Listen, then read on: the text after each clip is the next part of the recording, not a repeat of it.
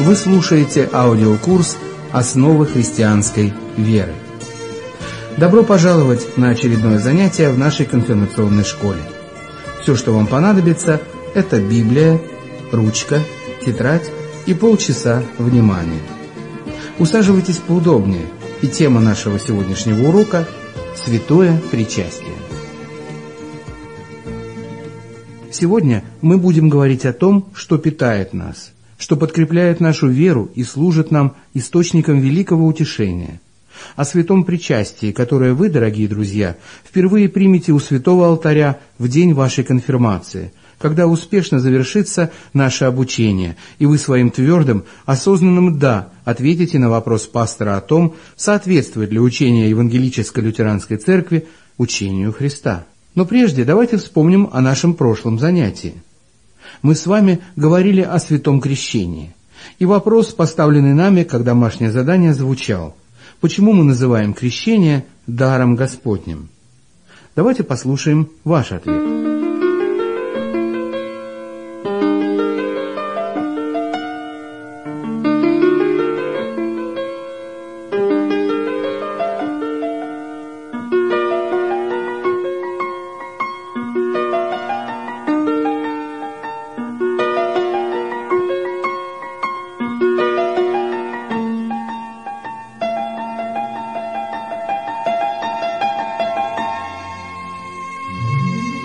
А вот наша версия.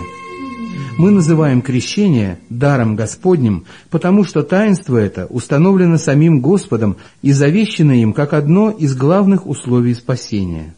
В крещении мы получаем от Бога очищение от первородного греха и благодать, рождающую в нас спасительную веру. В крещении сам Господь принимает нас к себе, как своих детей, и изливает на нас свою любовь. Слово Господне в таинстве святого крещения соединяется с водой, в которой тонет ветхий Адам, и мы возрождаемся к новой жизни во Христе, в Его Слове и благодати. Вам, друзья, уже, наверное, доводилось бывать в церкви на богослужении, и вы заметили, что святое причастие или таинство алтаря – центральный момент во всей литургии. Пение гимнов, молитвы, покаяние, чтение священного писания и проповедь – все это суть этапы, подводящие нас к алтарю. Но почему святое причастие столь важно для христианина? Вы когда-нибудь задумывались об этом?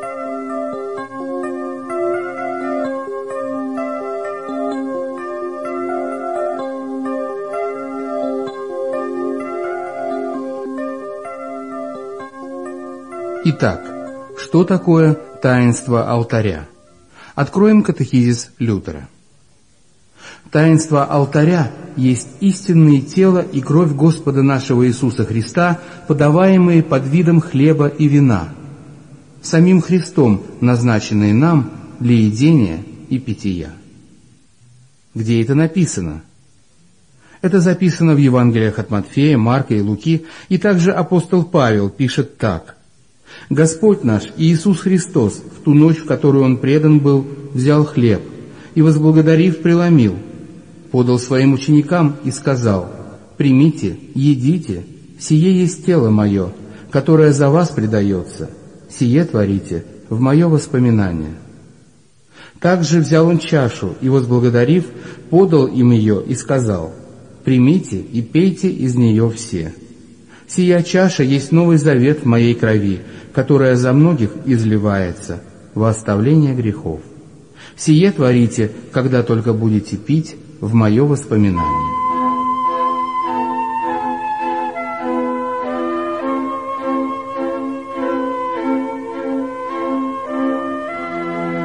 Бог дает нам прощение грехов различным образом, через слово, крещение и причастие. Святое причастие Господне – это один из величайших даров, данных Сыном Божиим Своей Церкви. Величайший дар – прощение грехов – и спасение для вечной жизни. Но причастие – это также драгоценный и уникальный дар потому, что в этом таинстве происходит чудо, и Христос приходит к нам невидимым, но конкретным образом в хлебе и вине, с хлебом и вином и под видом хлеба и вина. Когда могущественное Слово Божие соединяет тело Христова с хлебом, мы осязаемым образом вкушаем тело Христова и пьем Его кровь. Из Христовых слов установления «Сие есть тело мое, которое за вас предается, сие творите в мое воспоминание», следует, что хлеб остается хлебом, но с хлебом дается тело. Поэтому мы не можем сказать, что хлеб присуществляется, но происходит соединение. Это подобно тому, как Сын Божий стал человеком, ведь Иисус не прекратил быть Богом, когда воспринял человеческую природу. Таинство алтаря — это и тело Христово, и хлеб, и кровь Христова, и вино, согласно Его слову, в первый Великий Четверг. В причастии речь идет не о видимости хлеба или видимости тела. Мы не можем постичь этого нашим разумом, но Христос сказал, что хлеб и вино есть Его тело и кровь. Иисус говорит, «Сие есть тело мое», и такой способ выражения является обычным, как в Библии, так и в разговорной речи, когда что-то дается. Например, это, мы опускаем глагол «есть», вода. Здесь существенным является вода, а не стакан, в котором подают воду. Нужно много фантазии для того, чтобы превратно объяснить ясный смысл слов установления «дается тело Христово».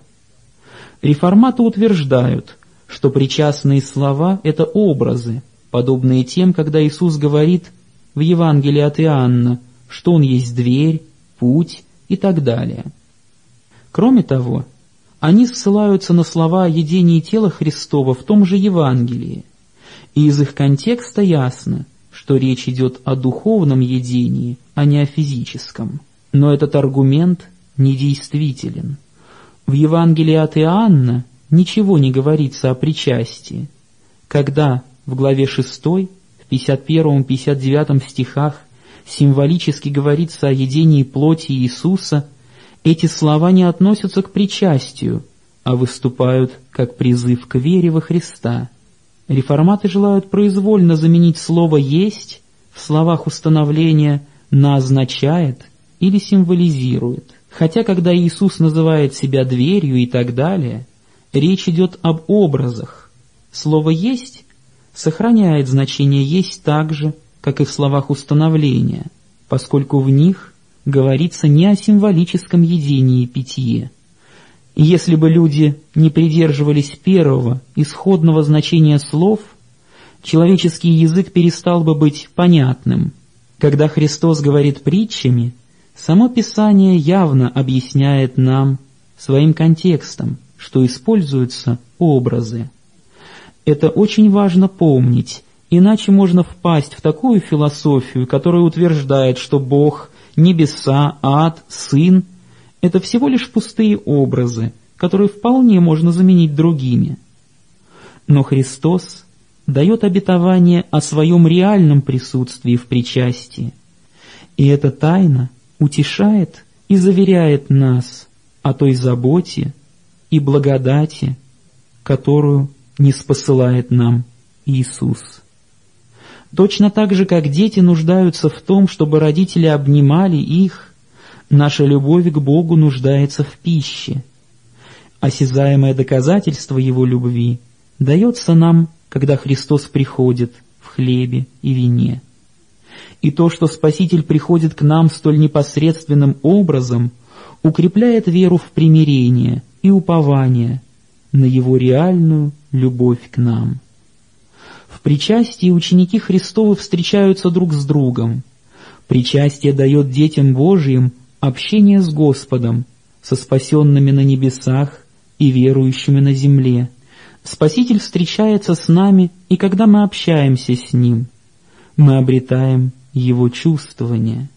Нельзя ни с чем сравнить столь близкое общение с Иисусом, какое есть у тех, кто принимает Его тело и кровь. У стола Господня мы получаем безграничное благословение и силу для того, чтобы жить жизнью веры. Духовная жизнь, которая дается в причастии, это та же жизнь, которую мы получили в крещении. Когда ученики Христовы соединяются с Ним в причастии, они укрепляются и становятся более подобными своему Учителю.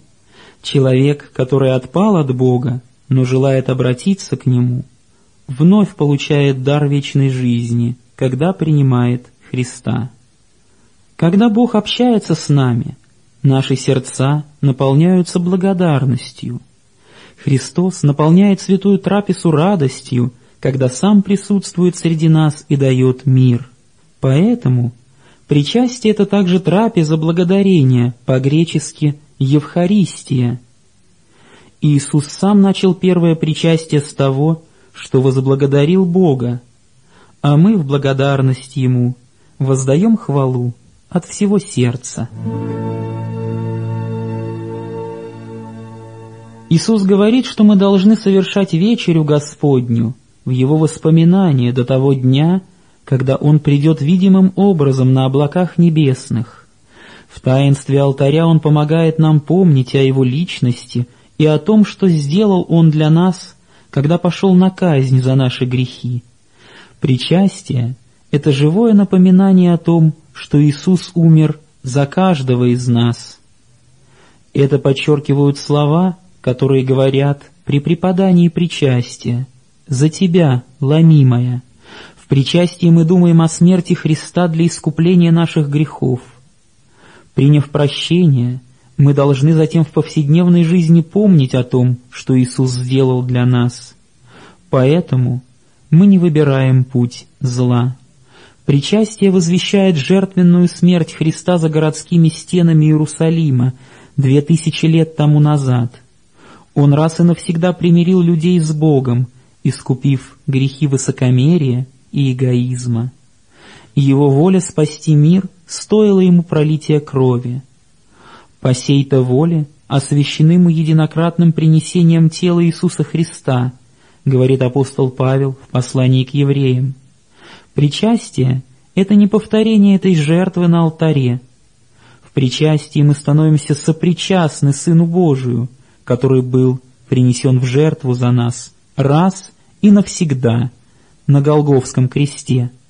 Таинство алтаря связано с ветхозаветным жертвенным агнцем на жертвеннике Иерусалимского храма, который был прообразом совершенной жертвы Христа. Пророчество о страдании раба Господня, как те, что мы читаем в книге пророка Исаия в главе 53, исполнились когда единородный Сын Божий был предан за грехи всего мира. Прообраз пасхального агнца стал реальностью, когда Новый Завет был запечатлен кровью Христа. Страдания и смерть Иисуса являются достаточной уплатой за наше беззаконие, и их никогда нет нужды повторять. И вот как сказал об этом апостол в послании к евреям. «Он же, принесший одну жертву за грехи, навсегда воссел одесную Бога, ибо Он одним приношением навсегда сделал совершенными освящаемых.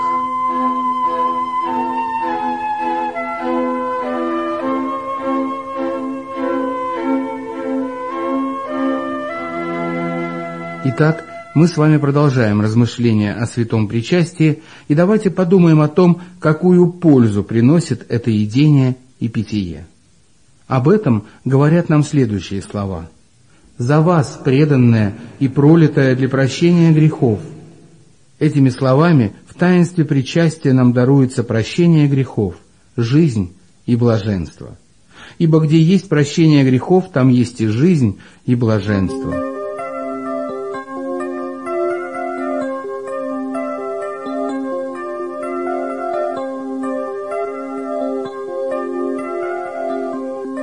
Причастии мы получаем лекарство бессмертия, ибо грех, из-за которого в мир вошла смерть, был искуплен. Справедливый суд Божий обрушился на Иисуса вместо нас. Принимая причастие с верой в то, что Он совершил ради нас, мы становимся причастниками Его смерти и воскресения. Так говорит апостол Павел, «Блажен человек, которому Господь не вменит греха». Мир Царства Божия дается нам в этой трапезе уже здесь, на земле. Она становится предвкушением великой вечери на небесах. Важно, чтобы человек, который желает принадлежать Богу, часто прибегал к этому драгоценному средству благодати, ибо оно преображает его и укрепляет нового человека, которого он обрел в крещении. Человеку нужно жить своим Спасителем.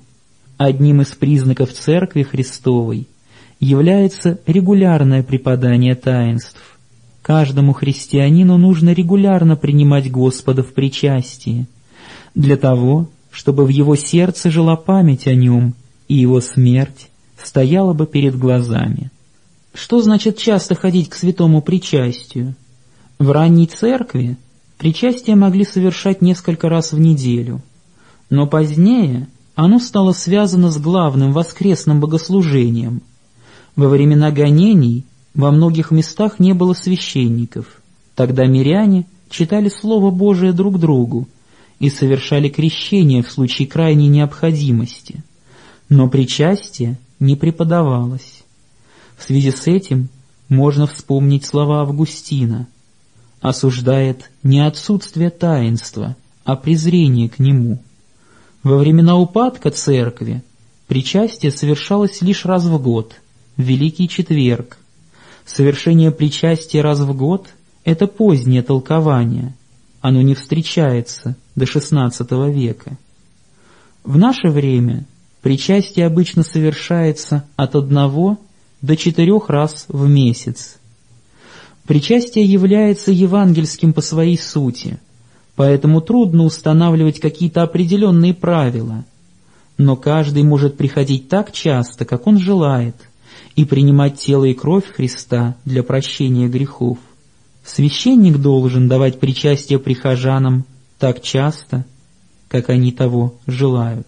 Но не должно быть и так, чтобы увеличенное количество богослужений с причастием вытеснило бы учение, или чтобы люди ощущали принуждение к причастию. Не следует недооценивать постоянство действия таинства. Благодать святой трапезы длится дольше, чем иногда думают. Как только мы впадаем в сомнение и нуждаемся в напоминании о смерти Иисуса Христа, мы должны прибегать к этому средству благодати.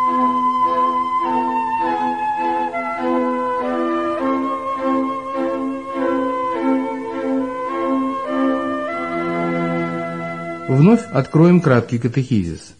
Как же телесное едение и питье может совершать столь великое действие? Конечно, не едение и питье совершают это – но слова «за вас преданное и пролитое во оставление грехов».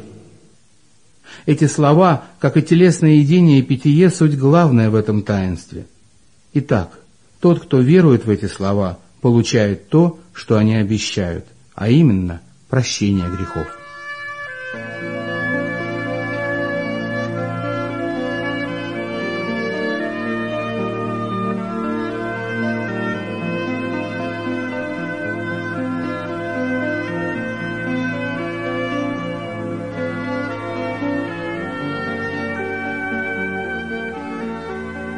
Не наше едение и питье сами по себе составляют причастие, но преображающая сила Слова Божия.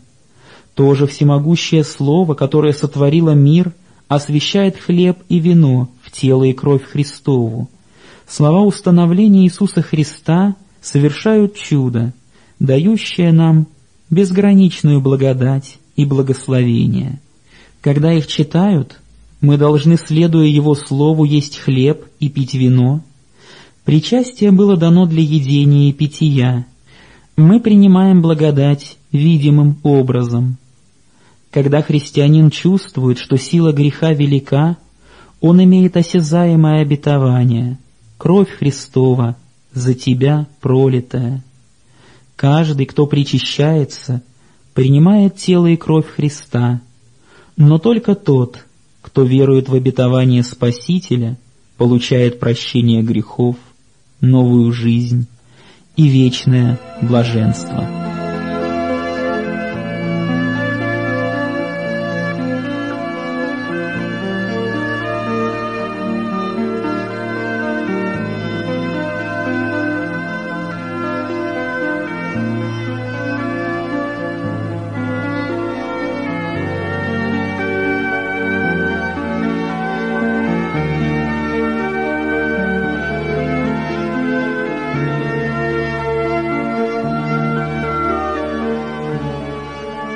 Достойно принимает это таинство?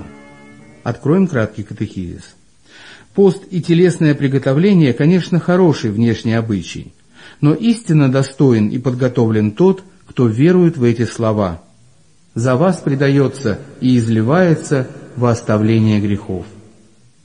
А кто не верует в эти слова или сомневается в них, тот недостоин и не подготовлен, ибо слова Господа «за вас» требуют только верующих сердец.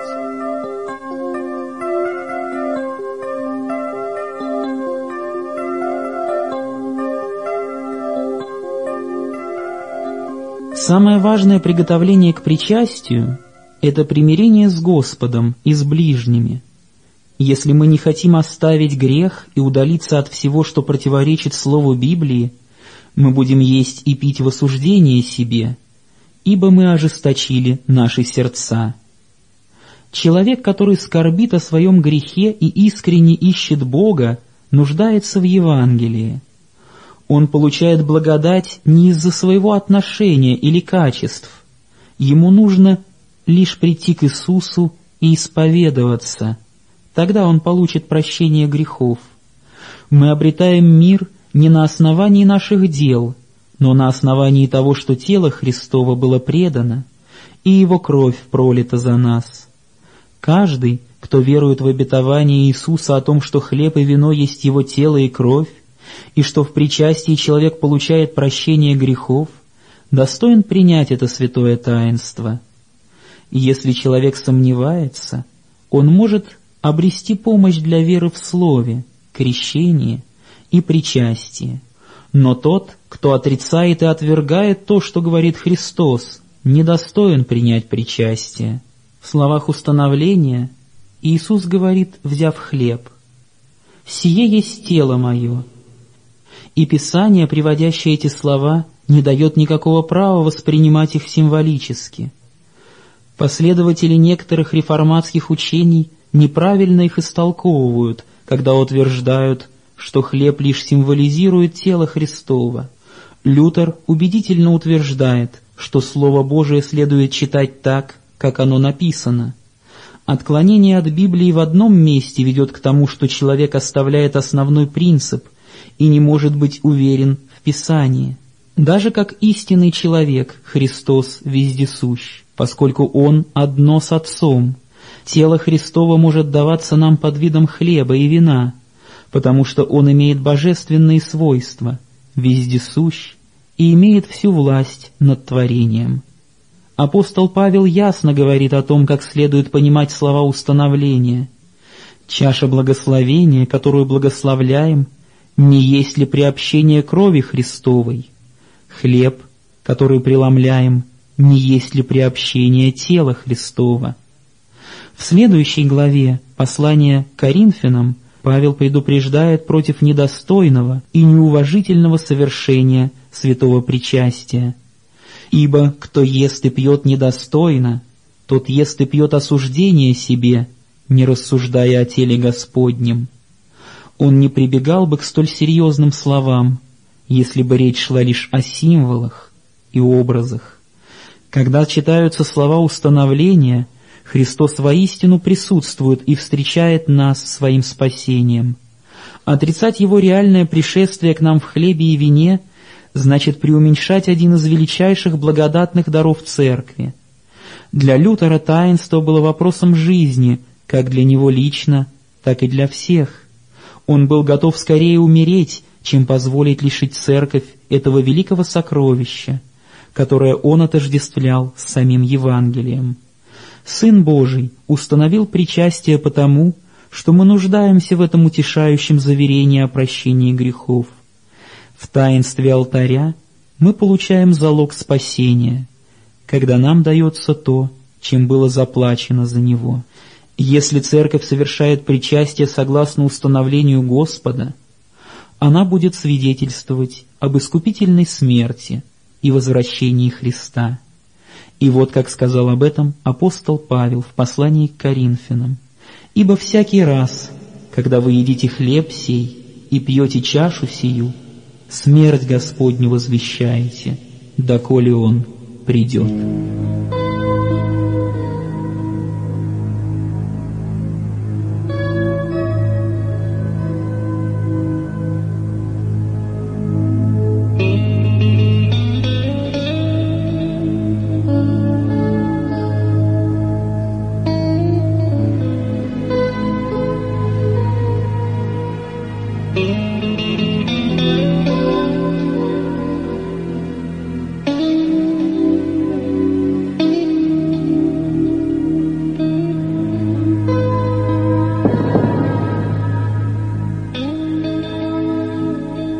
Итак, друзья, мы заканчиваем наши размышления на тему святого причастия. А сейчас домашнее задание.